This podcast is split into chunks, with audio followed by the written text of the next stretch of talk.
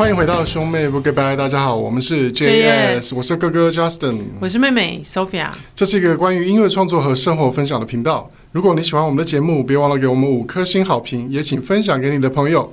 有你的支持，才能让我们继续做更多好节目哦。今天的兄妹不 goodbye 呢，我们想做一个主题呢，就是最近呢在 Podcast 界很流行的一个主题，就是回顾十年前的脸书动态。嗯，我觉得很有趣诶。你有你有听呃，你有听基来素吗？我没有时间听哦。Oh, OK，嗯，你有空可以听了。少中跟印象还有基来素 都有做这个主题，嗯，那我觉得蛮有意思的。我们自己可能不会发现，但是呢，你现在看十年前的自己，你会发现你的心境已经转变了。而且这个功能其实就是脸书它会有自动回顾的这个功能，其实慢慢演变成很多人变成说。因为知道会有这个回顾，嗯，然后，所以我现在发生的事情，我要把它记录下来，然后有一天它会再重回到我的那个脸书墙上，对，然后我就可以想起来说，哎，今天做了什么很特别的事情，或者人生当中有什么很重大的改变，这样。因为我觉得现在的脸书其实变成一个比较无趣的地方了，哦，就是一个过度政治正确，你知道啊？真的吗？避重就轻。然后口是心非的地方，哦、你有你没有觉得吗？口是心非有那么严重吗？像之前选举的时候啊，嗯，因为大家很容易会因为选举的话题，比如说你支持谁，然后两方支持的人不一样，然后就开始破口大骂，嗯、然后开始封锁对方，有没有？哦，所以脸书曾经就在选举期间都会变成一个战场。嗯，那日子久了，大家就渐渐的就是说，大家真心话不会在脸书上 po 了。我觉得就是像我的话是不会去讲政治相关的话题啦。当然，当然我们可能有所谓的意识形态，可能是从小就是家庭背景的关系，嗯、会有一个意识形态存在。但是那我觉得也不完全是怎么讲，是我们原始的，呃，就是说想要支持的那个，对，就是说呃，怎么讲？呃，很多人他支持的意识形态，其实是因为，呃，很多因素，比如说家庭或是你的利益，嗯。嗯、实际上的利益，哦，对啊，比如说哪一个党他才会给你某些 bonus，嗯，比如说某些党是他会支持军工教，嗯，那军工教很很自然就会去支持这些党，对，这没有办法，就是对啊，就是谁对谁对自己有利的就支持谁这样，对，所以你所以。到现在，我觉得脸书已经变成一个无趣，然后过度政治正确的一个地方。就是不过也是看你看你怎么去看。像、嗯、像我的话，因为我对政治比较无感，嗯，所以对我来说，脸书是一个收集新闻资讯的地方。哦，我现在发现一个，就是在你没有时间的状态下，因为当妈妈就是大部分时间都要奉献给小孩嘛，嗯、那你能够最快的获得。那个今天的新闻头条的、嗯、的地方，可能就是脸书，嗯嗯嗯，而且是那个我发现一个粉丝页很很不错，叫做什么“乐色文”的哦，“ 乐色文”界的美少年，对，嗯、他能够用一句短短的句子告诉你每日的新闻重点。哦，比如说，我每次看到他的那个贴文，我就说，哎、嗯，今天又发生了什么事情，然后就。嗯看了他的句子的关键字，然后去 Google 一下，就发现、嗯、哦哦，今天又发生什么事情？像他前几天就 po 一个说说什么什么 One Boy 冲锋枪，那到底是什么？那个是什么？我没有看，怎么回事啊？就反正在新北市就连续两天发生枪击案哦，然后他就刚好又用了那个，因为又是又是未成年的男生嘛。嗯然后，所以他又用了很红的那个 One Boy 这个品牌。嗯。然后 One Boy 刚好有一个很红的那个产品叫冲锋衣嘛。对。他就 他就把它改成冲锋枪。哦。然后一看到这个关键字，我就马上去 Google，才、嗯、发现说哦，原来是新北市发生了两起，就是未成年的什么。哦，就一个青少青少年去枪枪击那个银楼，对不对？去。对对对。哦，OK。我就发现，哎，乐色文的就是。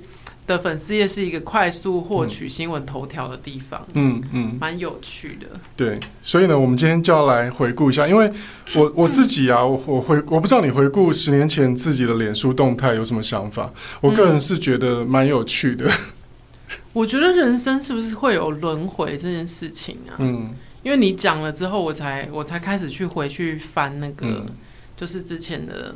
的十年前的贴文。十年前的这个时候，我在电台当 DJ，嗯，所以我的的那个动态大部分都是去上那个歌后站，超、嗯、那时候有个节目叫超级歌后站，然后就是呃评审全部都是电台的 DJ，所以就是、嗯、呃可能。一个礼拜还是多久会去录一次节目？所以就是有跟很多 DJ 朋友拍照。哎、欸，你们那时候录一集要多久时间？两个小时。几个小时吧，因为他们都是唱歌啊，然后、嗯、对选手可能又有五六个人之类的。那一集通告费有三千吗？差不多吧，嗯，对，那当然也是要看，当然也是要看每个人的那个啊，嗯、可能坐第一排的 价钱 价码比较会不一样，这样。对，坐第一排的可能就是比较会讲话，比较能言善道，嗯、那他们可能通告费就会比较高。反正也是看每个人，还有还有像那时候我好像因为我们有入围金曲奖，嗯、所以好像通告费有稍微高高一点点，哦，就是高其他人一点点这样。就是也是看资历，然后看一些你的背景什么的。嗯、对，像我自己回顾我十年前脸书动态，我就发现说我以前很爱骂人，现在还是啊。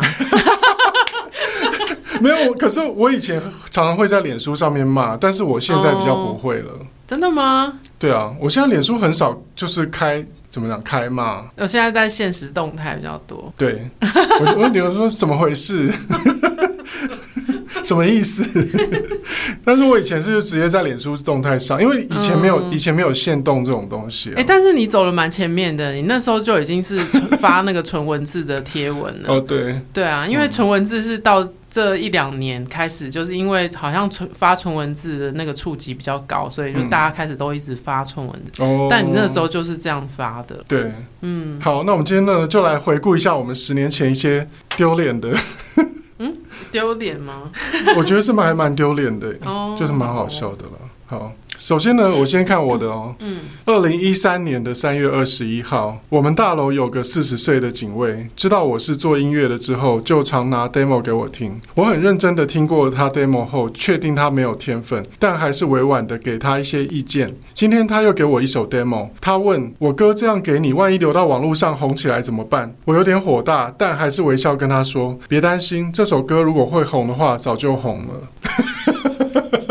如果是十年后的你，你会怎么跟他说？哦，我可能就会很商业，就跟他说：“哦，OK，好，我回家会听，然后回家就把它摆在桌上，或是丢到垃圾桶。”我我会想说：“哎、欸，搞不好万一十年后，就是他很认真的把它放到抖音或是 YouTube，、嗯、然后还如果还真的红了的话呢？嗯、而且我还蛮有趣的，我还记得他当时写的歌叫什么？哎，叫什么？如果天知道。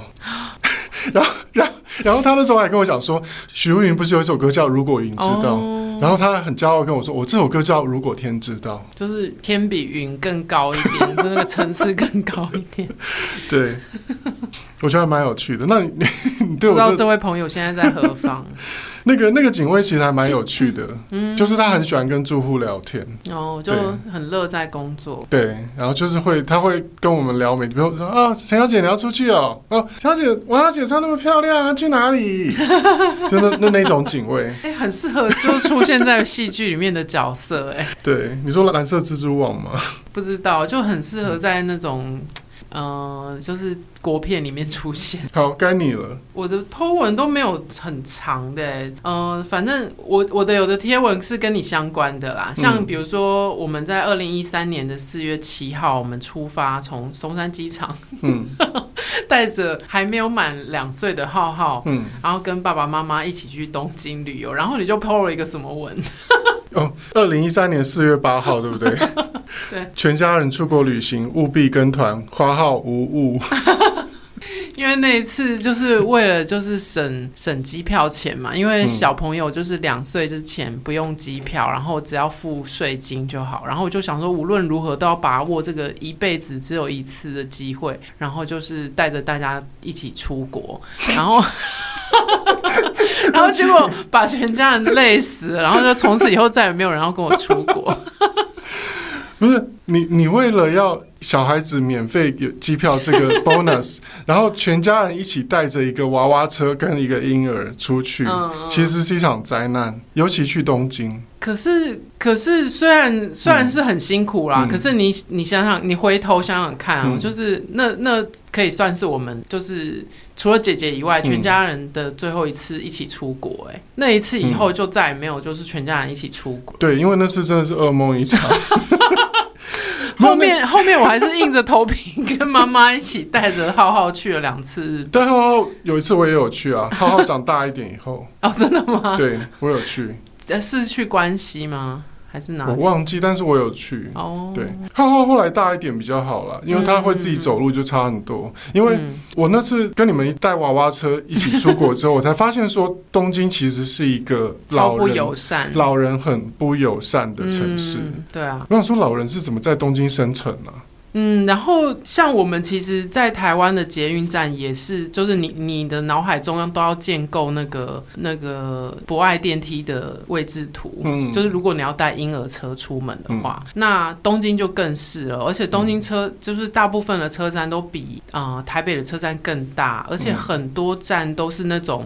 入口跟出口不一样的，嗯嗯，有没有？我们常常就是，哎、欸，出去了之后发现，嗯、欸，怎么办？没有没有办法到想要的那个月台，嗯，就是很可怕。就是你下了一个电梯之后就，就就出不去了，或者是你可能就要浪费一段票，嗯，就是要重新刷卡，然后出站之后再去另外一个月台。对，哦，那个真的很可怕。然后如果说带着行李箱，然后又有娃娃车。嗯 真的是一场灾难。对，我真的呼吁大家，就小孩子，呃，小的时候不要带他出国了，就还需要做娃娃车的时候，就是也是要看。现在时代已经进步了，嗯、像现在还有那个什么婴儿背带，嗯、像现在我们都都用婴儿背带，就是有时候，嗯，呃，不方便推娃娃车的时候带背带就还蛮方便的。对了，对啊，但但我就是呼吁，还是尽量不要了。不过我觉得。嗯，就看个人啊，因为我觉得应想必应该还是有很多的爸爸妈妈会希望说，不要因为这样子就是生活就被限制住了，还是会想尽办法出去走走。对、嗯、对，好，我继续念。呃，二零一三年四月十八号的脸书动态，早上的麦当劳，我说一个三号餐套餐，服务员说。要薯饼吗？我说套餐。服务员说：“请问要薯饼吗？”我说要。括号都跟你说套餐了。嗯，那个时候可能麦当劳还没有开始，就是说很多人不吃薯饼哦，因为后来就是越来越多人不点薯饼嘛，所以他们干脆就开辟一个没有薯饼的选项。对，然后因为那时候我可能还不知道说他们有开辟这个选项，嗯、然后我想说我都说要套餐了，嗯，你还问我要要不要薯饼？你有事吗？或者是点饮料的时候，有时候就是呃半。糖去冰或者什么的，嗯、或者是说我要一杯热的珍珠拿铁，然后他还问你说冰块呢？嗯、对，就是会有这样的情况。嗯，好，Sophia。我在二零一三年四月十五有 po 说，原来喜欢的漫画搬上荧幕那种感觉是既期待又怕受伤害啊！我心目中的男主角应该是长得类似年轻版的佐藤浩市。就我对漫画的印象来说，真人版这位男主角的腿好像有点不够长啊。Anyway，还是想看科科。我是在说那个疯狂假面的电影哦。嗯，不过实际上其实我看了那个电影之后，我。我觉得那个男主角演的其实蛮好的。嗯，我这个贴文应该是在看之前 PO 的。哦，对，然后后来那个男主角来台湾，我还有去看。嗯嗯，好，那我来念我的一则。二零一一年二月二十五，前些日子重看穿着 Prada 的恶魔，最大的感叹是自己已经从 Emily 逐渐蜕变为 Miranda。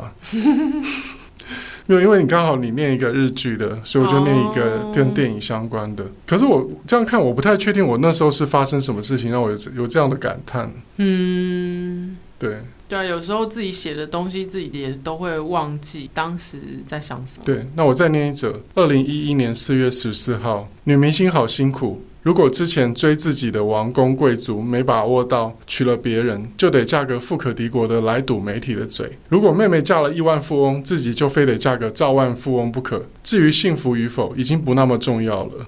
我好像知道我在讲谁啊？我好像知道我在讲谁。哦，反正就是是不能讲的。对，不能不能讲。是朋友的吗？呃，没有，但我们上过他们的节目。哦，对，好哦，对。反正就是呃，明我就觉得十年后还是很红。我觉得你，我觉得那时候觉得女明星很可怜的一点，就是说好像大家都在比较说，因为媒体都会报说她嫁给富豪，嗯嗯嗯，她她嫁入豪门，嗯，所以大家好像每个女明星都觉得说，哦，我一定要嫁入豪门，嗯，我才光鲜亮丽，我才就是你知道抬得起头，嗯，可是我就觉得说，这种同侪压力，对，但是我想说那样快乐吗？其实蛮快乐的，十年后的我会觉得其实蛮快乐。你说至少快乐过是不是？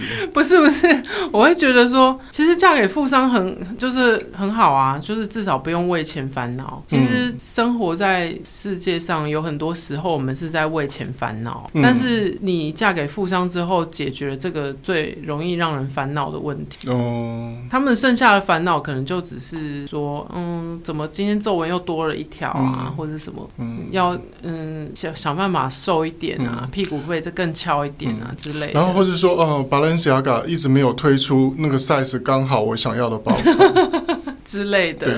对啊，就是烦恼又是另外一种了。对，因为你想想看，你嫁给有钱人，你可能也不不需要自己带小孩，嗯，就小孩都给别人带啊。然后对，就是你要你要录音的话就，就哎保姆那个，对啊，晚上没办法睡觉的话，哎保姆。Anita，你去哄他睡好不好？吵死了，我都没有办法睡觉。或是自己想要亲近一下，或说或是跟朋友喝杯小酒，就叫 叫保姆把小孩带开，这样。对啊，就是有很多辛苦的事情，或者是副食品，哎、欸，你去做一下好不好？嗯，好，该你。我呃，十年前的四月二十二日，我去吃那个臊子面，我我写说，无论经过几年，臊子面和鱼丸汤依旧好吃，老板娘依旧很凶。那个臊子面就是那个呃温州街，对，温州街，嗯，那边有一间台大附近。丽园面馆。丽是斗笠的丽，圆是平原的圆，对，大家有机会可以去吃一下，因为它的臊子面非常经典。然后前阵子那个艾捏有传讯息给我说，她跟她妹妹去吃了，对，然后他真的觉得蛮好吃的。对啊，好了，我我来念我的一则。二零一一年三月二十二日，今天去帮朋友设计的 T 恤摄影，model 没有事先通知，让我在现场干等了近一小时。后来朋友联络到他说，因为临时有事不来了。这似乎不是一个三十岁以上国立大学毕业成年人该有的礼貌和人格。不管你有没有拿钱，既然你答应了别人，就应该守信。你这样让别人在现场干等，真的很低级。我只能说，就是 他他千错万错，就是错在就是他得罪的人是你。对，真的，因为我是个很大牌的摄影师。那时候怎么会去当人家的摄影师啊？因为我那时候喜欢玩摄影，记得吗？哦，oh. 就是我们常去日本的那那段时间，然后我那时候不是都会一直买单眼相机嘛，嗯，然后就会练习摄影啊，然后还买了好几颗镜头。嗯、那时候就朋友要刚好他出自己的设计的 T 恤嘛，然后我们就、嗯、我就帮他拍拍那个平面了。哦，对，就是那个 model 其实是一个长得蛮可爱的男生，但是呢，就是我只能说你这个习惯非常不好。做人就是要守时，不管你有没有拿通告费，你答应人家，你就是要来，不管你人有多优。对。我觉得我那时候在日本打工度假学学习到的最重要的功课就是一定要准时。嗯，像日本人的习惯是，他们其实提早十分钟到才是准时。对，嗯，我也是跟日本朋友学到这一点。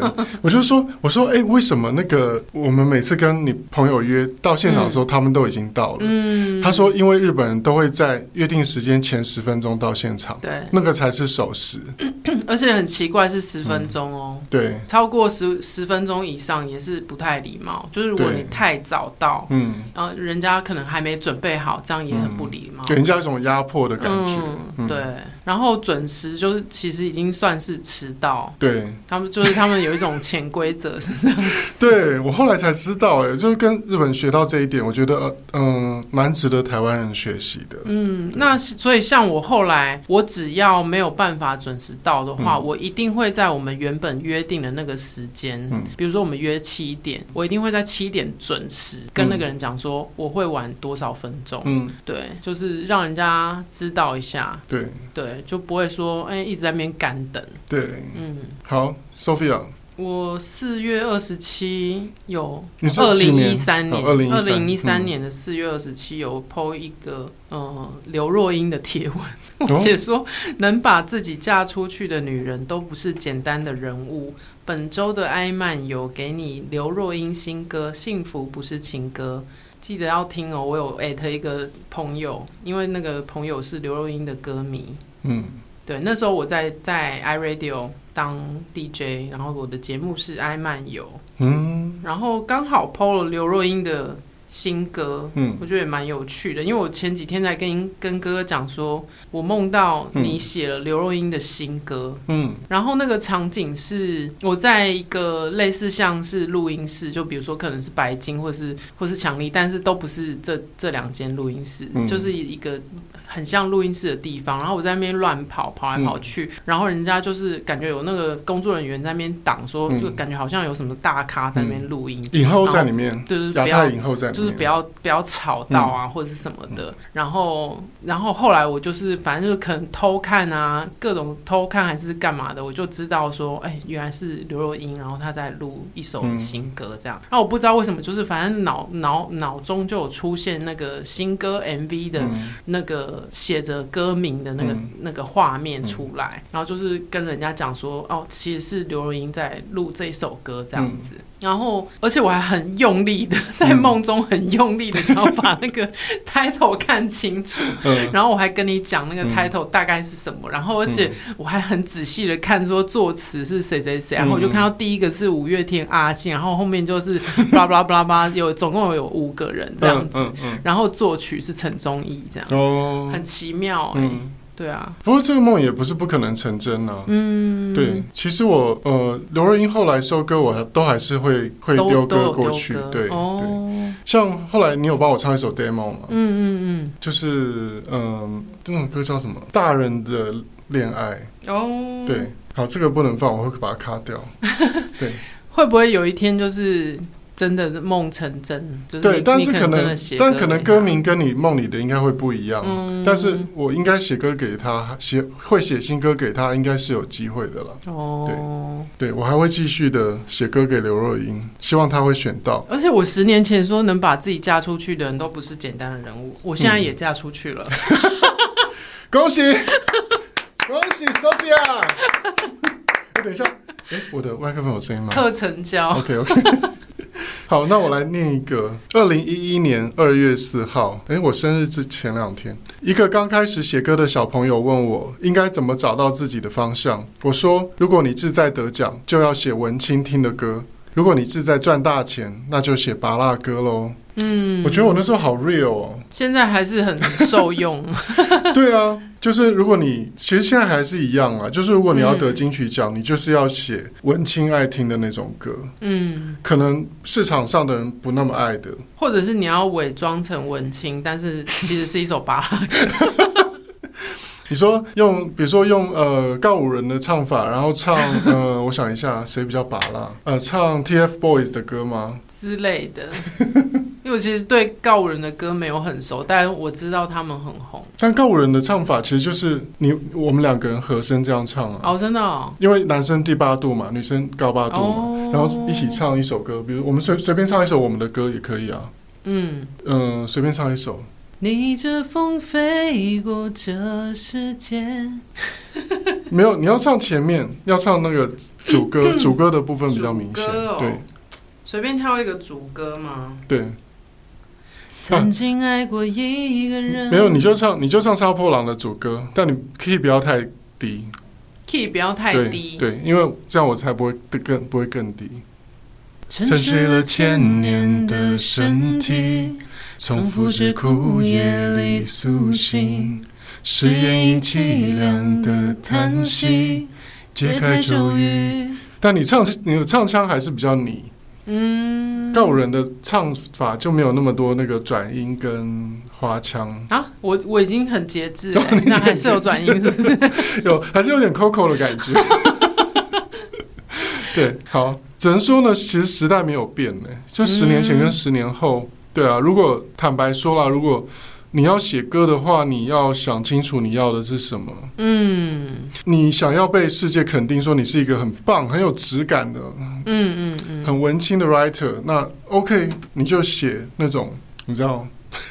很有艺术感的歌哦，然后很有文学性的，但是你、嗯、你就不要奢望它很快会有商业上的斩获，或者是你就要有很雄厚的资金去烧，对，你就要，除非你是雷光孝。哦，oh, 对，嗯、就是你可以有很很好的 background 去支撑你做一个文青创作人。嗯，那如果你跟我一样，你是从一般家庭诞生，然后到台北来发展来做音乐，嗯、那我觉得，如果你没有很多时间跟金钱可以浪费，可能就要试着向市场靠拢。对，那我觉得，呃，最主最主要，你还是要弄清楚自己喜欢什么。嗯，像我，我是很清楚，很早就很清楚说，说我就是想要写主打歌。嗯嗯嗯嗯，在我二十几岁开始写歌的时候，我就我就觉得我想要成为袁惟仁，成为黄韵玲，嗯，成为那种写第一波主打歌的那些老师们，嗯，所以我就把那些老师们写的歌都听了一遍。哦，对，我记得你那时候做功课的时候还蛮认真的。对，然后我就去分析说，哎，为什么他的歌可以变成主打歌？嗯，那他的副歌、主歌有什么特别的地方？嗯，是真的有迹可循的吗？就是可以规划、归归纳出一个脉络的吗？嗯，对，比如说像，比如说我们之前有去上国华老师的节目，陈国华老师，嗯，他就是有写梁咏琪的短发。对啊，那个也是我以前很喜欢唱的歌。对。然后我就去研究梁咏琪那时候的主打歌，嗯，因为梁咏琪其实他是演员出身的嘛，所以他不是歌手为本业，嗯，那他当然就他的唱腔绝对不可能像王菲啊那些高、哦、高难度的唱法，嗯，但是呢，呃，国华老师就很技巧的掌握了梁咏琪的特色，嗯，然后去发挥他的特色，所以你听梁咏琪的歌，其实他。呃，真假音转换，它的特色是它真假音转换嘛。嗯，然后因为一般来讲，如果他不是专业歌手出身的话，他不能唱太长的音。嗯，所以比如说梁咏琪的《胆小鬼》，他就是他在副歌就是，对。都是短短的。对，那那其实就是你写歌的一个技巧，嗯，就是你要去掌握每个艺人的特性，然后去发挥他的优点，嗯，避开他的缺点，嗯，让他唱出最好听的声音，嗯，你就说这这是在呃，除了。这就是在写流行歌很重要的一个功课，嗯，因为你不要一直觉得说你孤芳自赏，觉得说哦，我写的歌就很艺术，没有人唱得来啊。那如果你的歌没有人唱得来，你就要有你知道不会卖的准备，不会卖的准备，就是饿死在街头的准备。嗯，我 我讲的比较严重了，但就是如果你要写，你写的是流行歌，你要你永远永远要告诉自己，我们做的不是古典音乐，嗯，对，所以艺术性绝对不是它最大的重点，嗯，对，对啊，我们写的是流行歌，嗯，我们不是在做古典音乐，也不是在做艺术品，对，你不是在做艺术歌曲啊，你就是 pop music，嗯，在你就是在做流行音乐啊，嗯，所以你可以用文青的编曲或是唱法把它包装的很文青，但是。终究还是要流行，对，你的旋律还是要流行。那我觉得苏打绿就做得很好。嗯，清风它就是旋律都很拔辣，嗯，但是它的词很文学啊。对，那它就会有一个质感。嗯嗯，所以你不要被自己框住了。嗯，对。你你一样可以旋律写的非常拔辣，但是它的词是很有文学性，或是说你的词用的很精准。嗯，因为我觉得有时候不一定要很文学性的，我听了才会感动。因为有时候太文绉绉的词，我反而会觉得有距离。嗯，因为你想想看，我们人生中有很多歌，它。打动到我们心里的不是很文学的，都是他能够诉说你的故事。对对，比如说像辛晓琪的领悟，嗯，为什么会那么感人？嗯嗯嗯。比如说呃，彭佳慧的大龄女子，嗯，为什么能让很多大龄女子感动呢？嗯，就是他唱出大家的心声嘛。哦，对啊。还有就是在 KTV 的时候，嗯，你可以抒发情绪。对，嗯，像那个什么，嗯，我们。另嗯，等一下会会讲另外一个日剧，也是、嗯、提到很多那个 KTV 里面很红的歌。哦，对，对啊，其实有很多歌其实是在 KTV 红起来的。对，嗯，好，那该你了。讲一些比较政治不正确的。政治不正确，什么意思？就是比较呃偏激的言论。我没有什么偏激的言论呢。啊，我再不然就是分享那个浩浩在吃红豆面包，嗯、他那时候快要两岁，他在吃红豆面包，然后他很喜欢红豆面包上面的芝麻。然后再不然就是分享说我做了意大利面，然后。呃，我在想说要怎么样调整，可以做一个 baby 版的给浩浩吃。嗯，然后十年后的现在，我又在做另另外一个婴儿的副食品。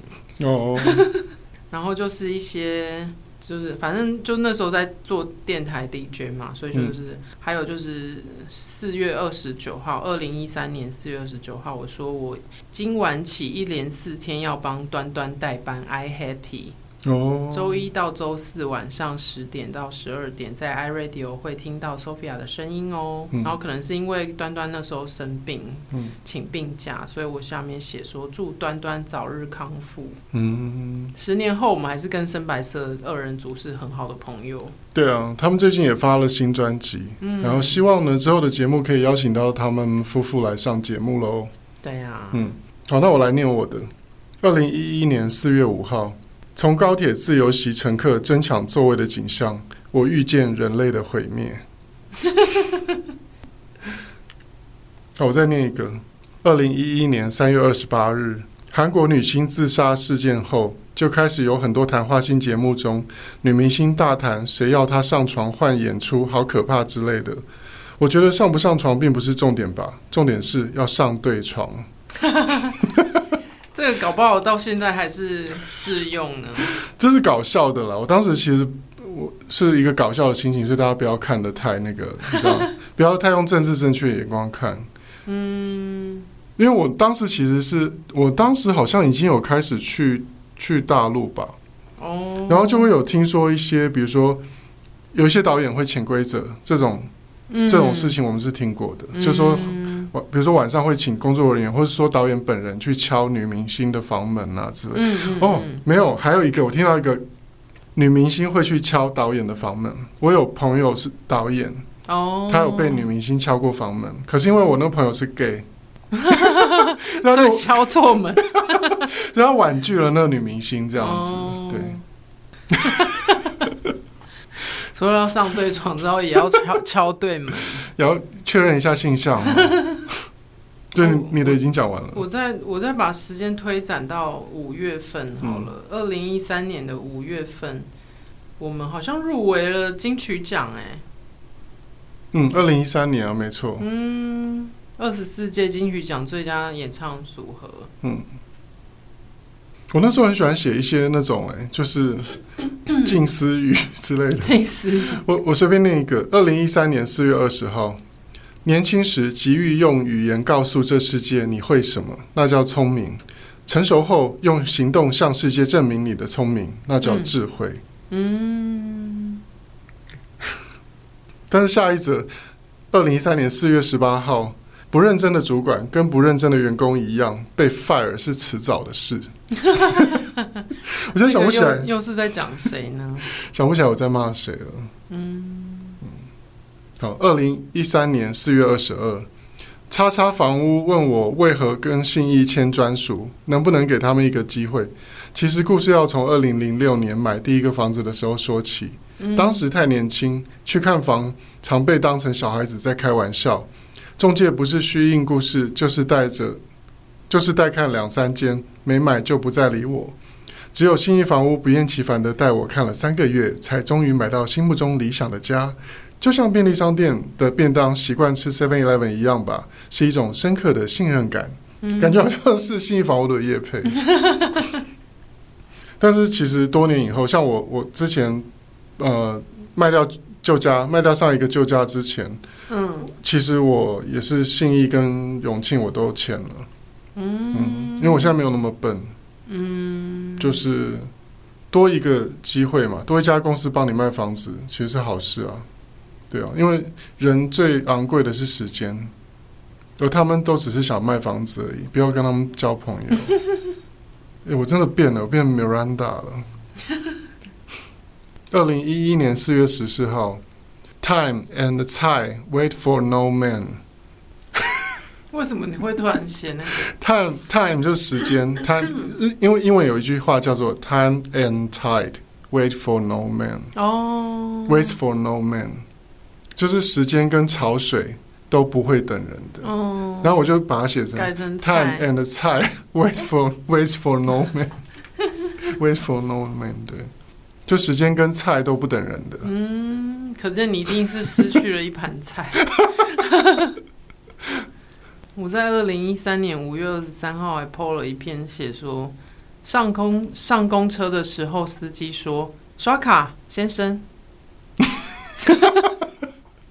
你那时候是短发吗？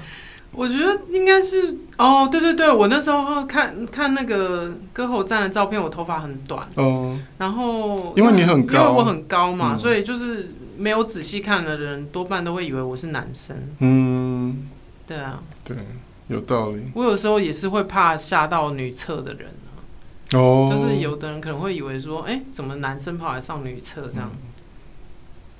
二二零一零年十二月三十号，人生了小孩好像会变得比较善良，真的呼吁业界许多人快去生小孩。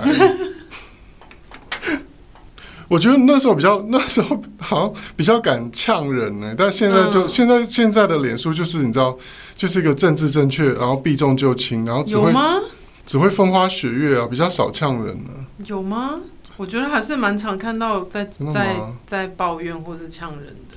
脸书哎、欸，没有，我脸书已经很少了，真的哦，真的，你你仔细看，因为我后来就学会就说，因为。就像我之前讲，就每到选举的时候，很多朋友就在脸书上面闹翻。嗯，因为每个人支持的不一样嘛。比如说支持柯文哲的会跟支持蔡英文的就开始吵起来。嗯，然后我想说，然后最后他们都会闹到封锁彼此啊。嗯嗯嗯。然后我想说，这样何何苦呢？所以我后来就是我也不在脸书上讨论就是政治啊什么的这种。哦，对，真的啊，我现在脸书不会有那种了，现在都避重就轻。嗯。呃，有只有我那时候从日本回来的时候，我写杠搭到各站停车的机捷，大概要三个小时才能到台北，是杠哦，不是。对。哦。Oh. 我现在很少 po 比较内心的东西了。我二零一三年五月十二有 po 一个电影《黄色大象》里女主角有和植物沟通的能力。有一天，她问家门口那那一棵老。老铁树说：“你相信奇迹吗？”铁树回答：“奇迹啊，就是日常生活啊。”于是女主角笑了，很喜欢这句话，也与各位分享。母亲节快乐！那时候母亲节哦，我记得黄色大象，我是真的蛮喜欢那个电影的。嗯嗯，奇迹就是日常生活，我觉得也跟你后来在提倡的。活在当下，活在当下，有一点，嗯，就是嗯、呃、相呼应的地方。嗯，我现在有时候会觉得，就是当然那个照顾小孩很累嘛，嗯、但是有时候就会想说啊，其实这些痛苦可能在十年后、二十年后看起来，就是只是时间里面很小的一块。嗯，就是其实不算什么，所以我有时候就会转念回来，嗯。呃抛开一些杂念，嗯、就是抛开一些繁繁杂的事情，嗯、然后就是静静的躺在床上，跟小 baby 一起，嗯，就是看他看他笑啊，嗯、然后他抓抓我的脸啊，这样、嗯、就是感受那当下的那个 moment，嗯嗯，就会觉得心情好一点。对，嗯，那其实做这个回顾，我觉得有一个很很大的意义是，我就发现说，呃，其实。很多事情在当下，你有时候觉得是痛苦的，或者是觉得很烦的。嗯，比如说邻居很贱，邻居 邻居不准你十点以后放音乐啊之类的，哦、或是说还有什么？我想来看。好像以前我的邻居对面就住着恶魔之子，嗯、就他小孩一哭都像鬼哭神嚎，就是很可怕。可是你事后回想起来都是很好笑的哦。对，就像比如说你回顾十年前的自己的动态，嗯、你就会觉得说，哎、欸，很好笑。每，嗯、其实当时觉得很生气的事情都觉得很好笑。嗯，所以我觉得。我我有个比较积极的想法，就是我觉得现在就是，其实你遇到什么事情，不管是快乐或不快乐的，嗯，还是就把它记录下来。哦，那不管你是 po，呃，最好是 po 文啦，因为线动留不下来，我觉得还是要 po 文呢。嗯，就即使是很难过也好。嗯嗯嗯，因为你事过境迁以后，你十年十年后来看，它都会是一个很有趣的故事啊。嗯，对，就就有点像以前小时候写日记。对。小时候我会写日记，然后可能像大学以后久久回家一次，我会回去翻我小时候写的日记，嗯、然后会觉得，哎、欸，小时候怎么会这样想，很有趣，嗯、然后就完全完全想不到，就当时为什么会写出这样子的句子之类的，会会蛮有趣的。嗯、就现代现代就变成是用数位的方式在写日记，对，嗯，我觉得蛮不错的。像我如果我不回顾，我也不会知道，我也不会记得之前有一个警卫拿他 demo 给我听呢。如如果天知道，你要不要去找他一下？对，啊，好了，希望希望他有在听我节目，但我想应该应该是不会听了。如果 如果你是那位警卫的话，你可以留言给我们。然后最后也要欢迎大家来追踪 JS 的脸书专业和兄妹不给拜的 IG Bro Sis Talk，还有我们个人的 IG。Justin 的是 Justin 零二零六，Sophia 的是 JS Sophia。也欢迎你，也欢迎你把听节目的心得或未来想听到的节目内容留言跟我们分享。这一集的兄妹不给拜就到这边啦，我们下一集见，拜拜。